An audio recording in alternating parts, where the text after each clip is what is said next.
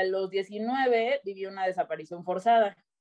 Em, en esa desaparición forzada yo viví tortura y violencia sexual y física, emocional, ¿no? Em, todo el trabajo que hay atrás de, de, los colectivos o colectivas feministas no se ve en medios porque no vende. A las feministas sentadas formulando leyes, a las feministas tomándole la mano a las víctimas, eso no vende. También parte de la violencia que vivimos en esta sociedad ha sido esa separación de que el hombre no se incorpora en las emociones y, y en el sentir y en el día a día de los hijos y las hijas.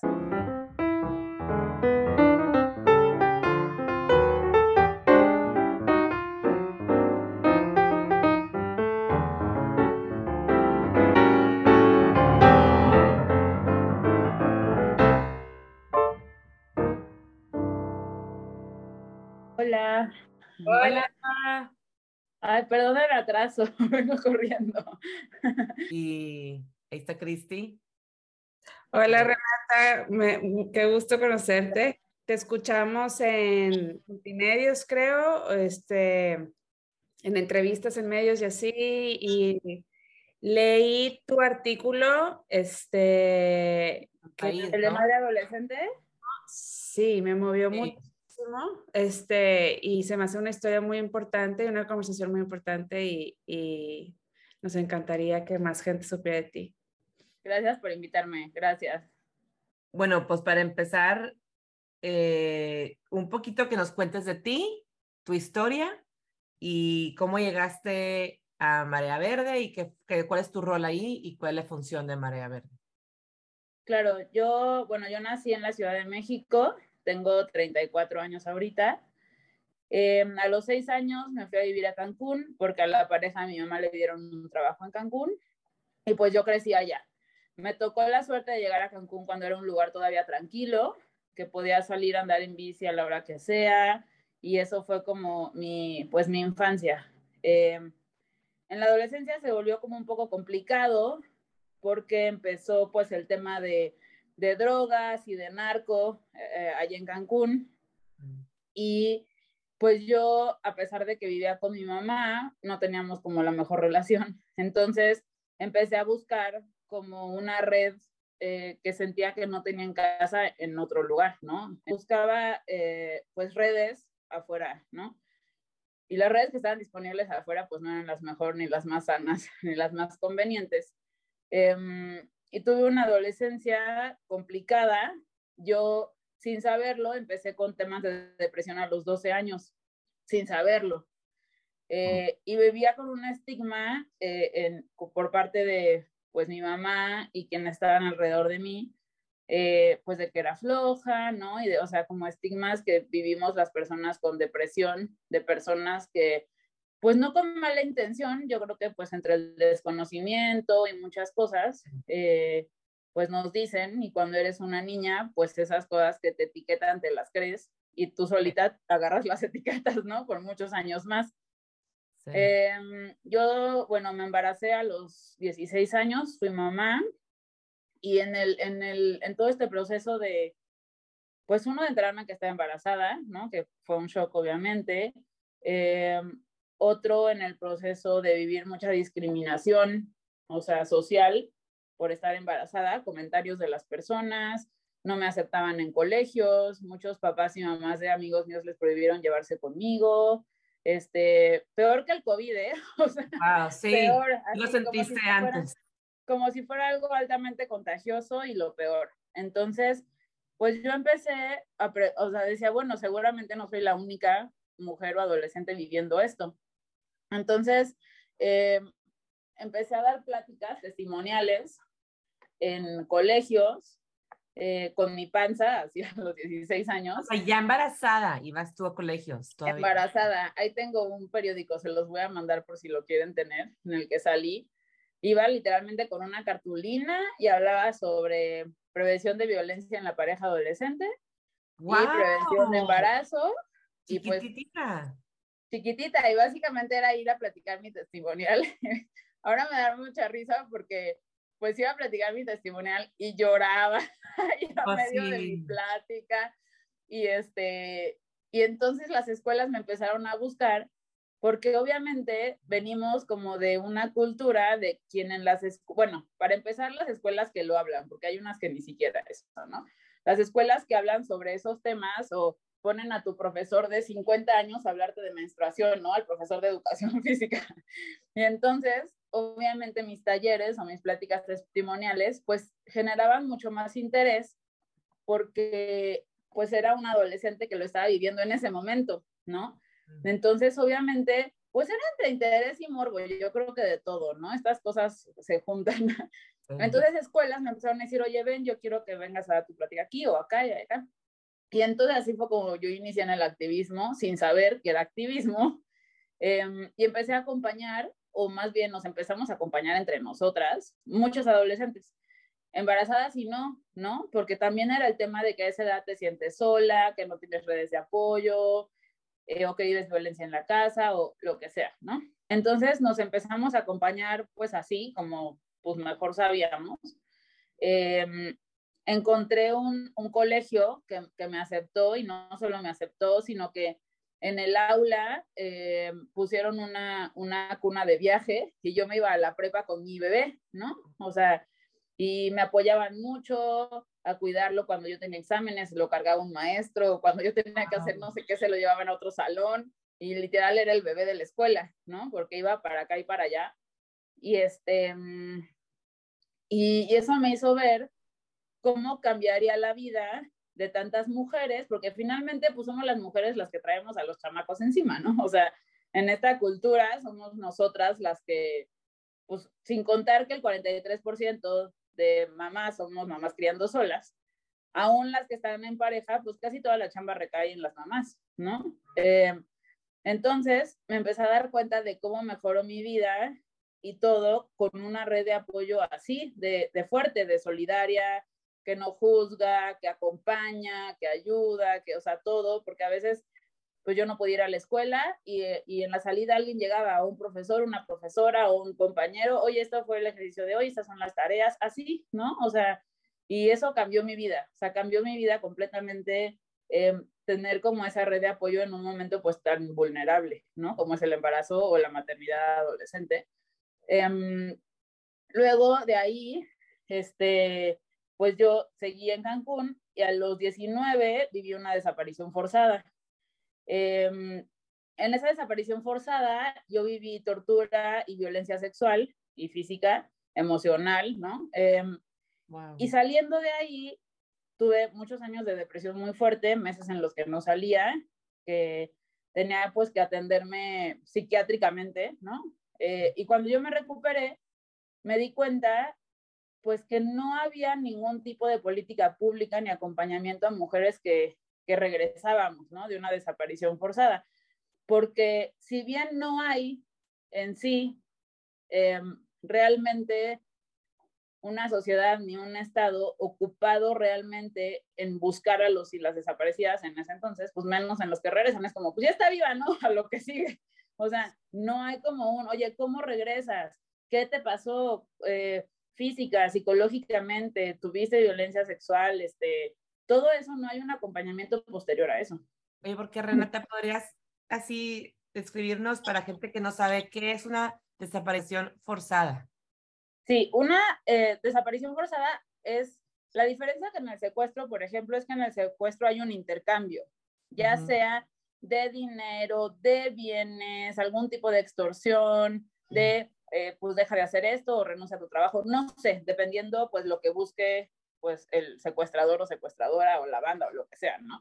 Eh, y en la desaparición forzada no necesariamente. La desaparición forzada eh, puede ser nada más, por ejemplo, lo que yo detecté o investigué en este caso, es que era una banda que lo que hacían era, desaparecían personas que, que vivían solas o que tenían una casa sola y les vaciaban su casa, les vaciaban las cuentas de banco, a las mujeres las violaban, las torturaban y a veces las mataban y a veces no esa era su, como su, pues operandi, ¿no? Es robar todo lo que puedan de la persona, tanto de bienes materiales, pues como obviamente físicos y de dignidad y de todo tipo. Y de todo, ajá.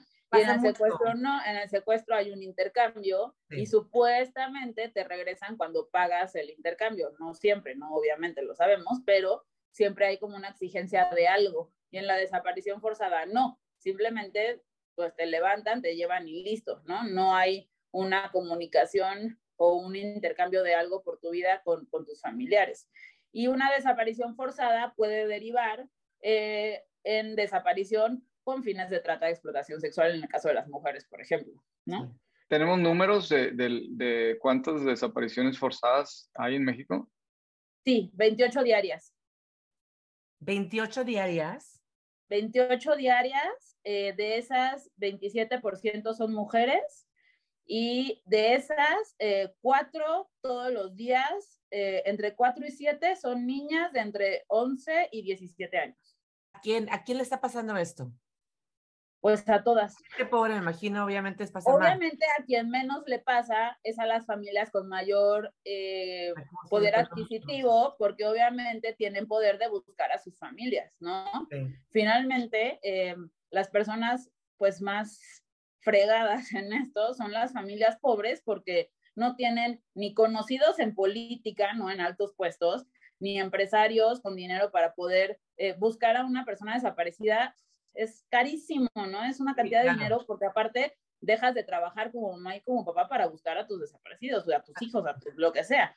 Entonces, obviamente, claro que desaparecen, pero no es la generalidad. Te cuesta doble, porque nada más no puedes trabajar y tienes que invertirle lo poco que tienes a buscar a tu hija o hijo. Aparte, sí.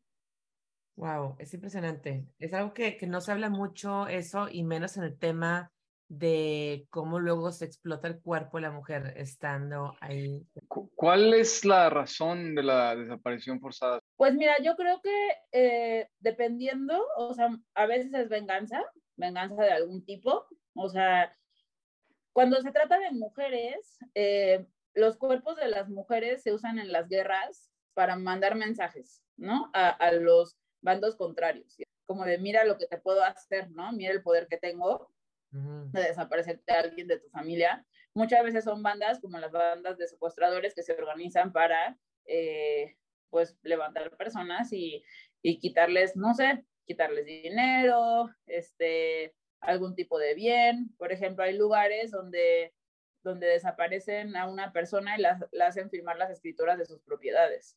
Wow. Este, y se quedan pues sus casas, sus carros, ¿no? Y así es como se van haciendo de sus casas de seguridad también. Eh, y peleate con ellos, pues no, no, es en mi casa, pues no es como que eh, también es una forma de, de, que adquieren propiedades la delincuencia organizada.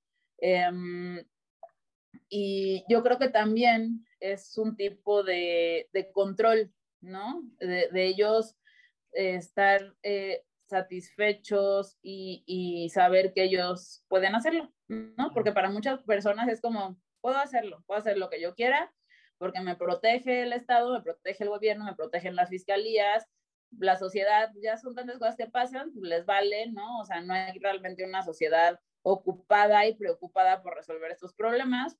Entonces es pues porque quiero, porque puedo, ¿no? Y obviamente el nivel de violencia que vivimos, que viven las infancias, eh, eh, es lo que hace que estas personas lo vemos, ¿no? Cada vez hay más niños, a mí no me gusta llamarles niños sicarios, pero pero está, están conocidos así.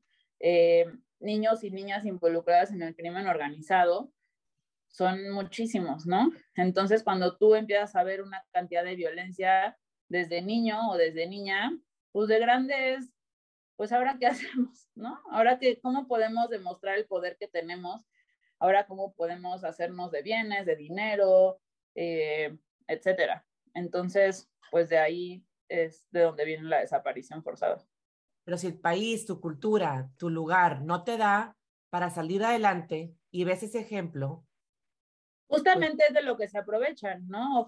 obviamente van una persona que gana 200 mil pesos al mes, tiene otro tipo de, de, posibilidad, ¿no? De posibilidad y, y que una persona que gana 15 mil pesos al mes, 10 mil, 8 mil, tiene tres hijos, ¿no? O un niño o niña que vive en la pobreza y lo que yo he visto mucho es la, la necesidad de niños y niñas de decir, voy a salvar a mi mamá, voy a salvar a mis hermanos, voy a ayudar a mis hermanos. Entonces empiezan a integrarse en el tema de no solo delincuencia organizada, sino también prostitución desde muy pequeños para mantener a sus familias, o sea, niños y niñas manteniendo a sus familias de la prostitución y de la desaparición forzada, ¿no? Porque aparte, obviamente, tenemos esta cultura del narco y así es como enganchan a niñas también, las empiezan a enamorar y obviamente es como, mira, tiene carro, mira, tiene dinero, mira, podemos viajar, y, o sea, empiezan a ver cosas que no tienen en su día a día y así es como pues las captan, ¿no? Para prostitución, para,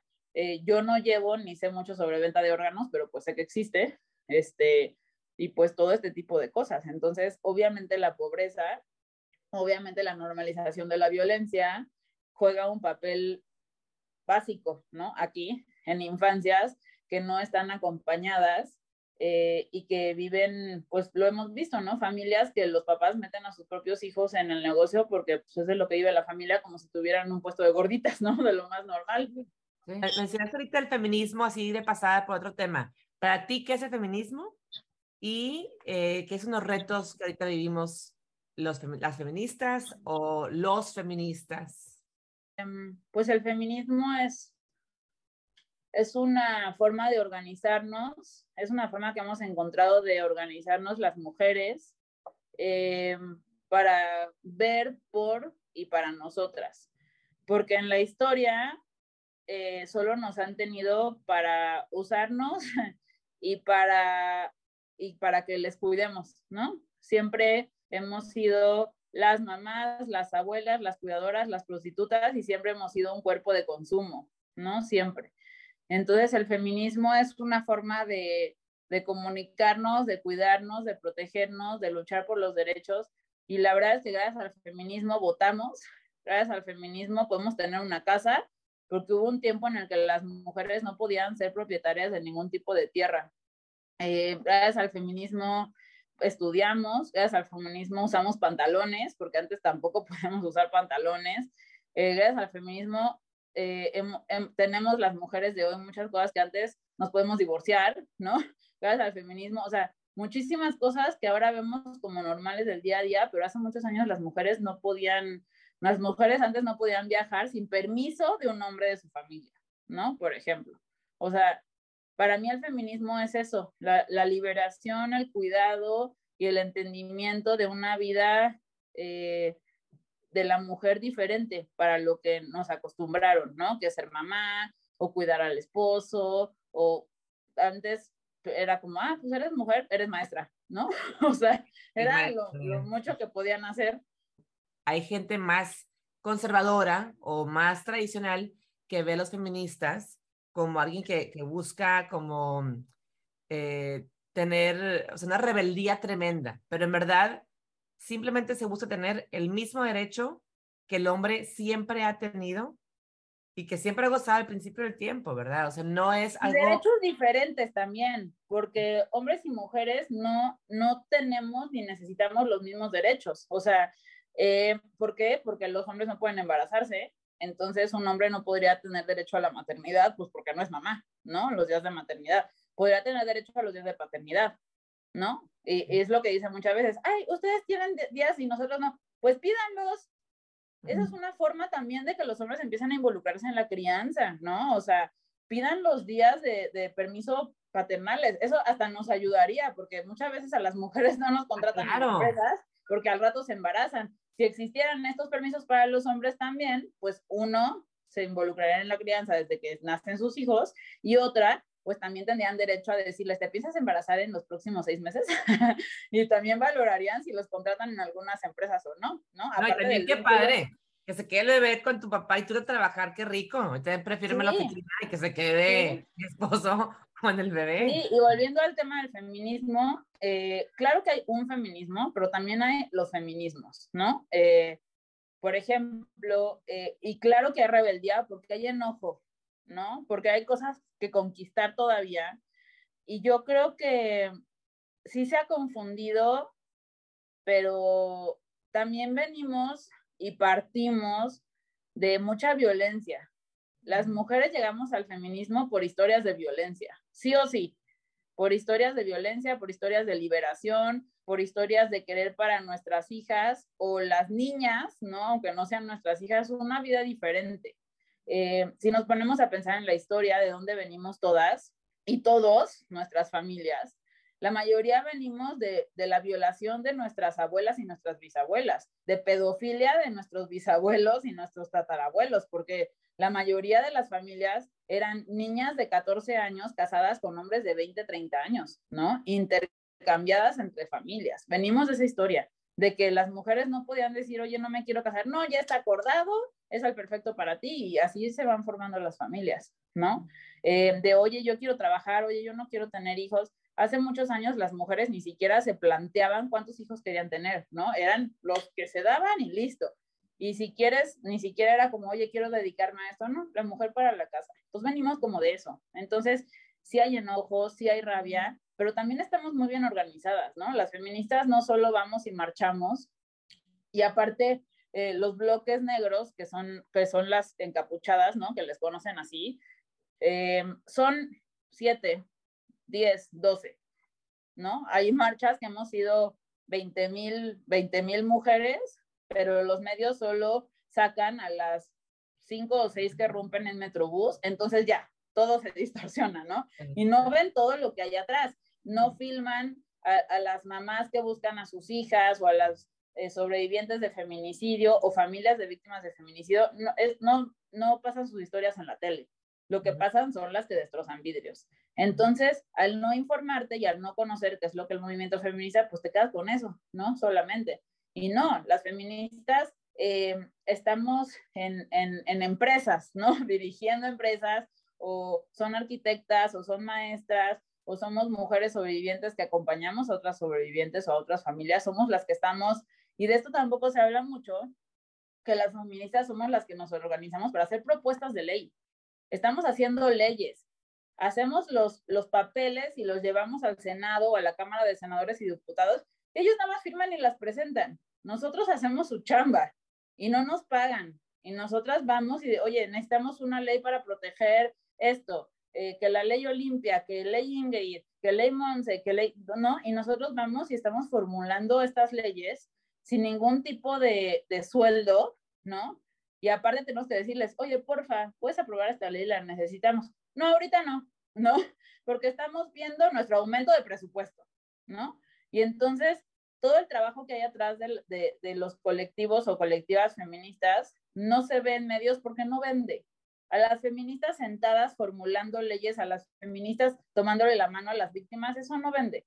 Vende más los destrozos. Entonces, eso es lo que se ve y eso es lo que mucha gente cree que hacemos, pero no. ¿Qué retos ves tú sobre el feminismo cultural, o sea, culturalmente en México, incluyendo a las mujeres?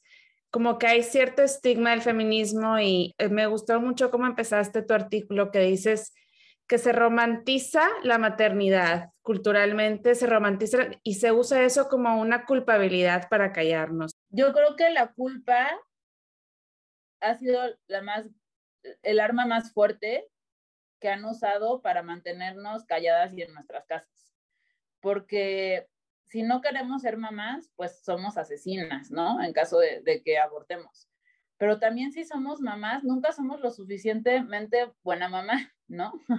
siempre, siempre estamos en cuestionamiento y en señalamiento y, y, y, lo vemos en las escuelas, ¿no? Si, un, si una niña o un niño va mal peinado, es que la mamá, o si se porta no sé qué, la mamá no lo está educando bien. Y dices, wow, o sea, de todos modos no lo hacemos bien, ¿no? De todos modos, siempre estamos en, en, en esa, eh, midiendo qué tan buenas eh, o malas mamás somos y ni se te ocurra estar deprimida, ¿no? Ni se te ocurra estar deprimida porque eres la pésima mamá. Y yo lo veo, yo como después de la desaparición forzada viví una depresión muy fuerte con intentos de suicidio en los que yo no pude estar con mi hijo y no pude ser la mamá que él se merece tener. Y entonces, obviamente vivo con una culpa todavía que trato en terapia enorme porque no le, puedo, no le pude dar a mi hijo durante muchos años lo que a mí me hubiera encantado que él tuviera, ¿no? Y entonces, eso hablamos de una depresión muy fuerte. Pero también está las mamás que trabajan. Yo lo leo todos los días. Me da culpa trabajar pero me da culpa no trabajar porque si trabajo tenemos dinero para estas cosas. pero si no trabajo, pues no tenemos dinero para estas cosas, entonces, o sea, todo el tiempo recae como eso en nosotras, ¿no? Eh, creo que viene desde, desde lo que platicaba de los cuidados, venimos de una cultura en la que pues solo podíamos ser mamás. Toda mamá que es mamá quiere lo mejor para su hijo, es un amor como innato, ¿verdad? Pero como lo dijiste, es la realidad. El momento que eres mamá, ya tu tiempo ya no es tuyo, ya tu vida ya no es tuya, ya das todo lo que sea por tus hijos. Sí, y lo vemos, por ejemplo, también, vayámonos no a la prostitución o a la trata, que es un tema que vemos muy lejano, que realmente no es, pero así lo vemos, ¿no? Lo vemos en, en las familias del día a día, ¿no? La violencia vicaria, la violencia económica, el control de, de, de la generalidad de los hombres en, en, las mujeres. El control está en el dinero y en los hijos. Entonces, eh, lo vemos en historias quienes acompañamos de, de, mujeres que les retienen a sus hijos por parte del DIF. El DIF le da al que tiene más dinero y al que tiene más poder, y normalmente son los hombres.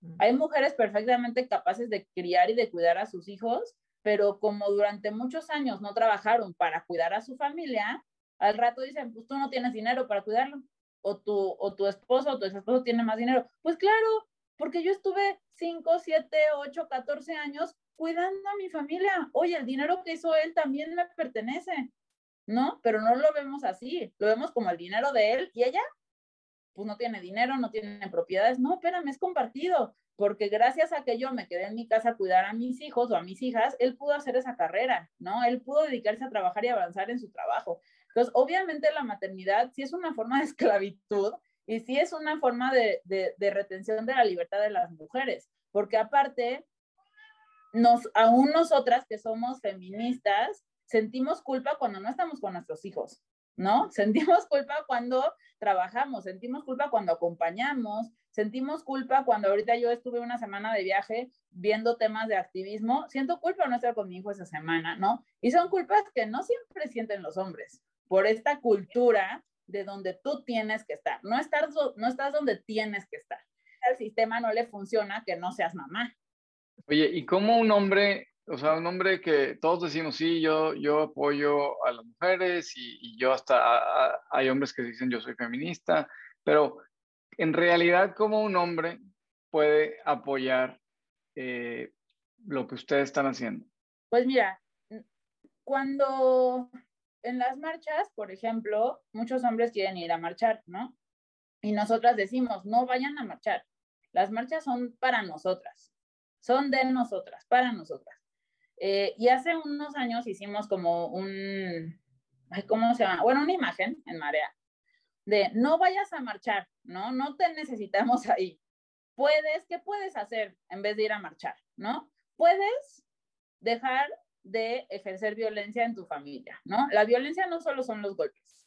La violencia es, yo me voy cada viernes de peda con mis amigos, pero a él se le ocurra a mi, a mi novia o a mi esposa o a mi pareja querer ir de fiesta, no, ¿no? Solo yo salgo una vez a la semana, porque ella, su, su chamba es estar en la casa, ¿no? Ese es un tipo de violencia también. Un tipo de violencia es, yo te doy para el súper dos mil pesos y checo el ticket, oye, gastaste mil quinientos, regresame los quinientos, ¿no? O sea, el control económico es violencia también. Estar en grupos de hombres que se mandan fotos de mujeres encueradas es violencia, ¿no? Deja de hacer eso. Y no solo salte de esos grupos, sino denuncia a tus amigos que están en esos grupos. Denuncia a tus amigos que sabes que está compartiendo la foto de su exnovia, ¿no? Eh, eh, ¿Qué más? No le pongas el pie a, la mujer que está a tu altura en la empresa eh, en, en violencia de género. Lo vemos en la política también, ¿no? ¿A dónde se van? A cómo se viste, a si es buena mamá o no es buena mamá, este, a cómo habla, a qué tan cariñosa es, o sea, la competencia se va completamente hacia, hacia lo que nos define como sexo, ¿no? ¿Qué puedes hacer? Oye, si los dos trabajan, normalmente lo que vemos es que trabajen hombre o mujer, quien llega a hacer las cosas de la casa es la mujer, ¿no? Y lo vemos en, en, palabras como muchos hombres que dicen, es que si yo ayudo a mi, a mi esposa con los hijos, ayudar, son hijos hijos también, eso no es ayuda, ¿no? Es, es tu paternidad, o sea, no es ayuda.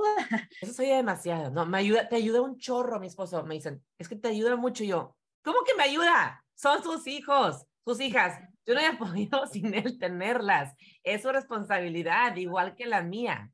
Y cuando, cuando él hace la mitad y yo hago la mitad, él hace, digo, no él, la gente, todo el mundo dice, ¡Ah! no, wow, wow, se la baña, o sea, qué buen esposo. Es que sí somos, y digo somos porque soy parte de la sociedad, ¿no? Sí. O sea, la mamá, todos los días, las mujeres, ¿no? Y un hombre se le ocurre ponerse a cocinar algo y subirlo en redes sociales, y en el, y en el, como en la parodia esta, por un hombre hacer lo que hacemos las mujeres todos los días, flores, medalla, un diploma, ¿no? O sea, bravo, todo el mundo le aplaude. Oye, no manches, todas las mujeres hacemos eso en nuestra maternidad todos los días, pero él lo hace dos veces al año y uff, ¿no? Más puedes hacer eso, ejercer una crianza, una paternidad. Este, Fíjate, yo a mi esposo, déjale que, venga mi esposo aquí que te escuche también. Que- también le voy a caer mal. este, ¿qué otra cosa? Este, no solo no ejercer violencia, sino, por ejemplo, los hombres entre ellos, y yo no digo que no pase entre las mujeres, claro que pasa, pero no es la generalidad. Se encubren los cuernos, ¿no? O sea, se encubren las mujeres eh, con las que salen fuera del matrimonio y se las aplauden. Oye, no, espérame, eso es parte de también cambiar lo que vivimos, ¿no? No tienes que ir a marchar, no tienes que hacer grandes cosas, simplemente no ejerzas violencia, no, no seas compadre del hombre que ejerce violencia, que sabes que le pega a su esposa o que tiene dos que tres familias aparte o que pasan packs, este, ¿no? Yo creo que eso también es parte de esto. Desamígate de los que ejercen violencia. Deja de ser compadre de los que ejercen violencia. Y aparte somos súper criminalizadas. La mamá soltera. Ni se te ocurre andar con una mamá soltera. Oye, y ellos teniendo dos, tres familias, padrísimo, porque a ellos no se les crucifica como a nosotros cuando ellos fueron los que abandonaron, ¿no? No nosotras. Nosotras nos quedamos haciendo la chamba y aparte se nos discrimina, ¿no? Es como, no, la lógica social pues, es como medio. Entonces yo digo, sí, o sea, las mujeres también queremos descansar, las mamás, ¿no? Que también queremos descansar, también queremos salir de fiesta, o no salir de fiesta, pero estar dos días con un vinito, viendo Netflix, subiendo los pies y somos felices, ¿no? O sea, no estamos acostumbradas a pedir eso y no estamos acostumbradas a ni siquiera creer que lo merecemos, ¿no? El tú decir, me merezco estar uno o dos o dos horas, ¿no? Que es lo que yo muchas veces digo en las redes sociales de, de mi colectiva, date dos horas a la semana y les, no, imposible, no, no puedo, ¿y quién cuida a mis hijos? Digo, dos horas a la semana, ¿no? Es súper sano. Entonces, si partimos desde que una mujer que es mamá no puede tomarse dos horas a la semana para hacer lo que le dé la gana, ir a bailar o ir al cine o dormirse o meterse a la regadera dos horas sin que nadie le esté fregando. Entonces, obviamente, es una de las de, los grandes cuestionamientos y miedos, porque yo siento que parte del miedo, a muchas personas les dan miedo las mujeres libres, porque vean lo que hacemos, ¿no? Las mujeres libres y organizadas vean lo que hacemos. Y yo en, un, en mi cartel de mi primer marcha ponía, ¿no? Agradezcan que queremos igualdad y no venganza, que queremos justicia y no venganza, ¿no? No queremos venganza, o sea, queremos justicia, queremos vivir libres, queremos una mujer es violada cada tres minutos. Una mujer o niña es violada cada tres minutos. Si mundo? lo pones en tu calculadora, lloras. Sí, sí. Lloras. No. O sea, entonces, creo que, cre, creo que parte del, del, pensar que la mujer solo nació para ser mamá y ser cuidadora, ¿no? Es un tema, porque aparte la libertad creen que hablamos de libertinaje. No, no queremos hacer orgías de 20 personas, ¿no? Ni queremos matar niños, al contrario, o sea, yo creo que las feministas le apostamos a una crianza mucho más amorosa que la gente que jura que es pro vida, ¿no? Lo voy a decir así por respeto, que ellos dicen, soy pro vida, pero le pegan a sus hijos, su educación es a base del miedo y las amenazas, este, no, eso ni siquiera es una crianza bonita para las familias, ¿no? O sea, yo veo a muchas feministas mucho más ocupadas en, en criar con amor y con respeto a sus hijos y a sus hijas. Y de hecho, yo amo a los niños y las niñas, tengo una conexión enorme, yo soy de las, hasta ahorita que tengo 34 años, me bajan de los juegos de McDonald's porque me dicen, oiga, es para niños y para niñas, pero voy y me trepo y juego y no, el feminismo no es, no es una guerra, o sea, sí es una guerra para nosotras porque tenemos que luchar, porque si nos los dieran por las buenas no haríamos todo lo que hacemos, ¿no? Simplemente es cuestionar qué quieres tú realmente. Y si le preguntas a tu mamá y a tu abuela, yo le, o sea, lo hemos visto, ¿no? Hemos hecho ejercicios, pregúntale a tu mamá y a tu abuela qué querían ser eh, de niñas, ¿no? Y qué se preguntaron, pues esposas, esposas y mamás, ¿no? O sea, era como, y, nunca hubo una conversación en, en, las parejas de cuántos hijos quieres tener, a qué te quieres dedicar.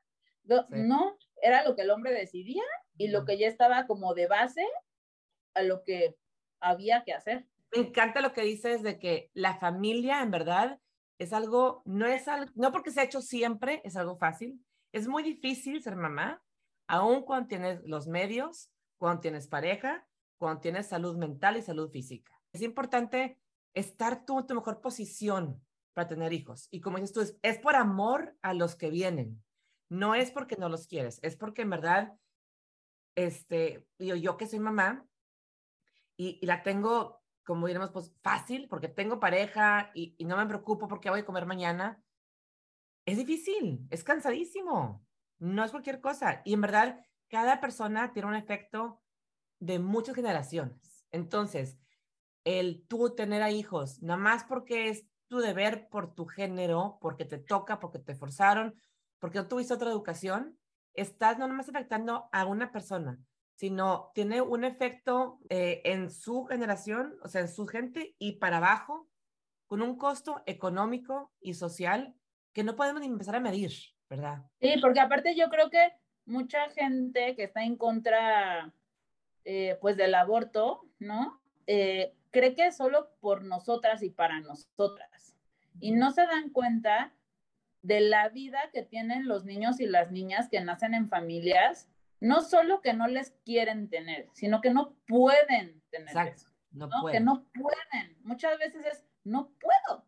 O sea, no es que no quiera, es que o tengo una depresión de la fregada, ¿cómo voy a encargarme de otra persona si apenas se puedo conmigo? Si económicamente no sé cómo le voy a hacer, si de paciencia no puedo, o si sabes que yo estoy viviendo violencia por parte de mi pareja, muchas personas creen que las feministas no queremos a las mujeres siendo amas de casa, siendo mamás, nada más porque, por rebeldía, ¿no? Pero no, realmente el, primer motivo por lo que una mujer no sale de situaciones de violencia, el primero es algo emocional, ¿no? Ya Llamémosle codependencia, llamémosle crianza, de aguantar todo, porque también así nos educaron, de, ¿no? Hasta hay frases de, em, si amas a tu pareja, lo aguantarás todo. No, espérame, ¿por? O sea, porque voy a aguantar todo, ¿no? Y a luchar hasta el final, no. Las relaciones no deben de, ser lucha y aguante, ¿no? O sea, claro que hay momentos difíciles, pero no deben de ser eso. Y la segunda razón es lo económico. Muchas mujeres no salen de donde están porque no tienen a dónde irse, porque no tienen dinero, porque no tienen casa, porque no van a poder mantenerse, porque entonces no es que estemos en contra de que las mujeres se queden en la casa criando a sus hijos, estamos en contra de la desventaja que esto ocasiona en las mujeres. Y entonces ahorita estamos con un presupuesto reducido en refugios y albergues para mujeres que viven violencia, llevan cuatro meses sin recibir de, de, del Estado los fondos que necesitan, que para empezar son una porquería, ¿no? No es como que una mujer llegue a un refugio y tenga un cuarto solo para ella con baño, no, son colchonetas, son literas, son así con sus hijos, este, comida, pues lo que les da a entender, no es realmente un lugar amoroso para irte donde necesitas cuando vives violencia, ¿no? O sea, cuando vives violencia necesitas irte a un lugar bonito físicamente, ¿no? Que a veces dicen, es que quieren un castillo, no, queremos algo digno, ¿no? Queremos algo digno. O sea, y, y, que tengan un espacio privado para llorar, para que alguien les cuide a sus hijos para poder llorar 20 minutos, ¿no? Porque aparte todas las mamás nos hemos encerrado en el baño a llorar y la que diga que no miente, ¿no? Todas las mamás nos hemos encerrado en el baño a llorar en algún momento.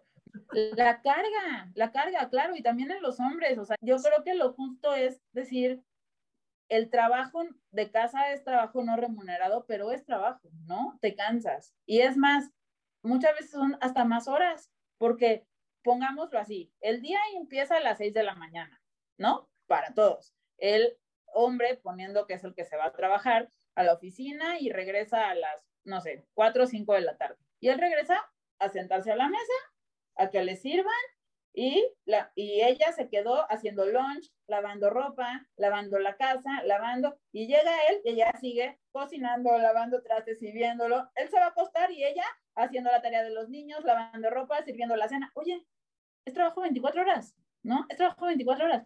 Entonces, de hecho, hubo un programa que a mí me gustó mucho, que creo que era de Discovery Health, este, que que ellas escribían como diciendo, oye, es que mi marido dice que no hago nada en todo el día, ¿no? Que cómo estoy cansada si me quedo en la casa todo el día. Entonces este programa estaba padrísimo porque este programa era, este, el hombre se va a quedar con el hijo o los hijos una semana y ella se va a ir a un hotel.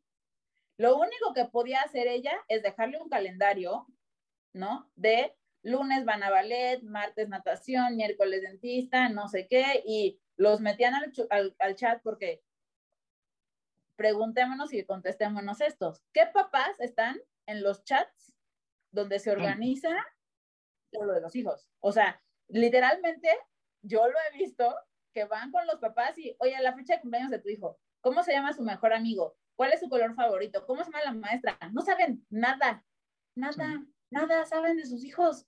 O sea, y eso también, déjate todo el feminismo. O sea, oye, qué feo no saber nada de tus hijos. O sea, qué feo no poder contestar cuál es el color favorito de tu hijo, cómo se llama su mejor amiga, ¿no? O sea, todo lo organizamos las mujeres y lejos de que es injusto para nosotras, es injusto también para los niños y las niñas. Yo tengo dos primos eh, que ejercen una paternidad que para mí lo veo como lo sano. Ellos están involucrados completamente desde eh, cambio de pañales, lavar la ropa, cuando los veo que hay fiestas, se levantan uno y uno a ver cómo está, o sea, como que todo muy compartido. Y los veo tan felices, tan felices, que digo, hasta eso los cambia a ellos como hombres, ¿no? Hasta, e, o sea, es una, los veo mucho más sanos, los veo mucho más felices, los veo porque cuando, cuando vemos, por ejemplo, voy a poner al papá de mi hijo, ¿no? Que lo abandonó, él ya tiene más hijos, él ya tiene otra familia, y yo no lo veo feliz. Realmente no lo veo feliz. O sea, yo no, yo no creo que una persona sana abandone hijos. Yo no creo. Y yo no creo que, hay, que haya una plenitud de vida abandonando hijos. Yo no lo creo. Puede parecer que están muy, y pueden ser, pero realmente alguien sano no deja a un hijo o una hija. O sea, yo no creo que eso, eso sea posible. Entonces, claramente hay, hay un tema, ¿no? Ahí emocional, social, ¿no? Etcétera.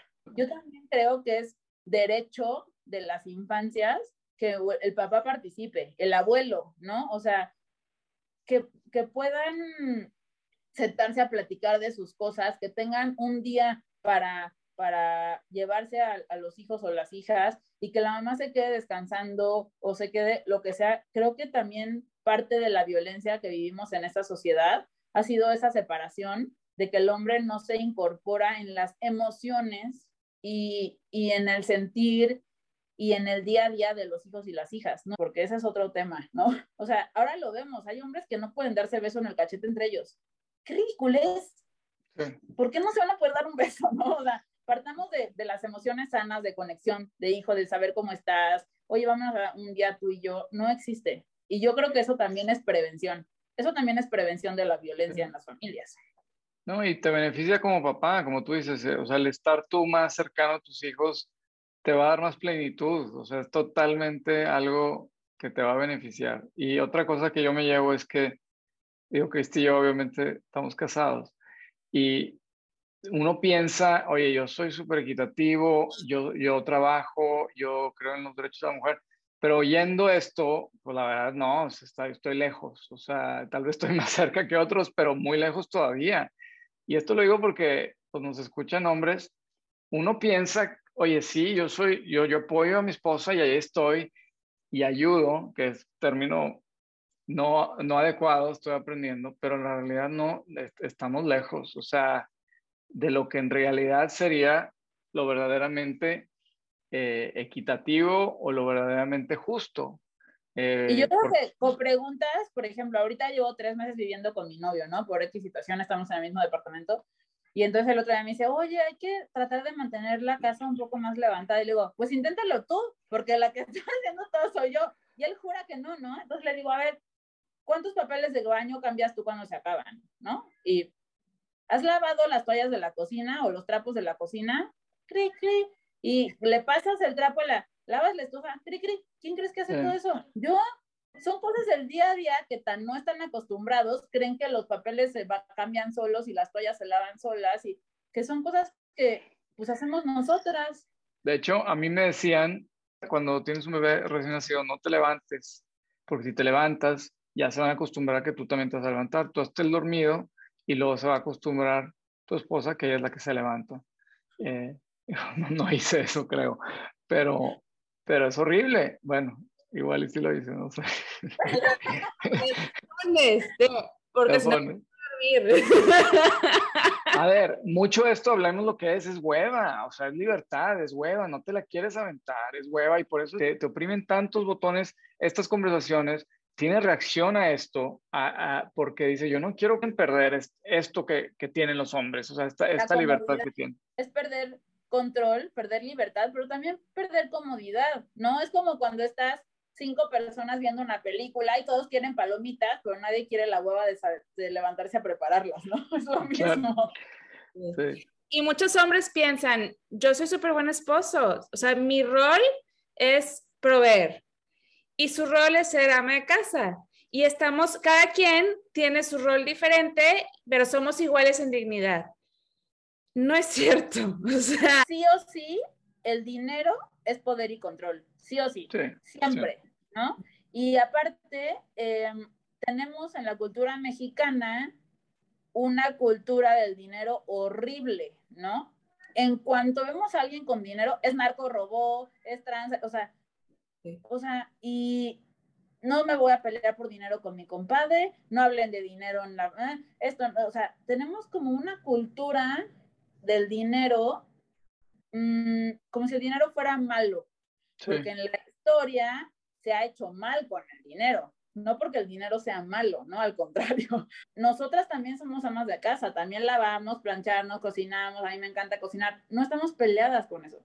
Estamos peleadas con la desventaja que deja a las mujeres porque nosotras vemos en el día a día que el no tener dinero hace que te quedes presa en una relación de violencia, pero también una relación que no eres feliz. No, no precisamente tiene que venir de la violencia.